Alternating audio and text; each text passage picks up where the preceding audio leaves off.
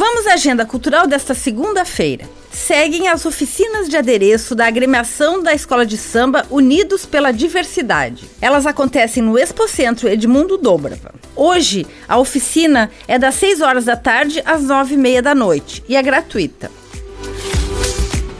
Quem gosta de exposição pode aproveitar para visitar a Galeria 33. Lá tem a exposição Desavessos, com bordados da artista plástica Almira Reuter. A Galeria 33 fica na rua Bento Gonçalves, número 33, no bairro Glória.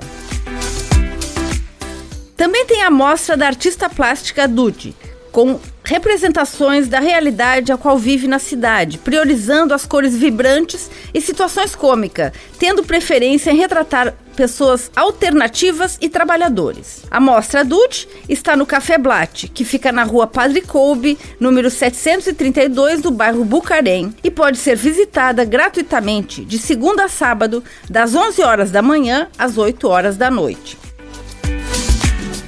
E quem gosta de cinema pode aproveitar para assistir as comédias Meninas Malvadas, Minha Irmã e Eu e Tudo Menos Você.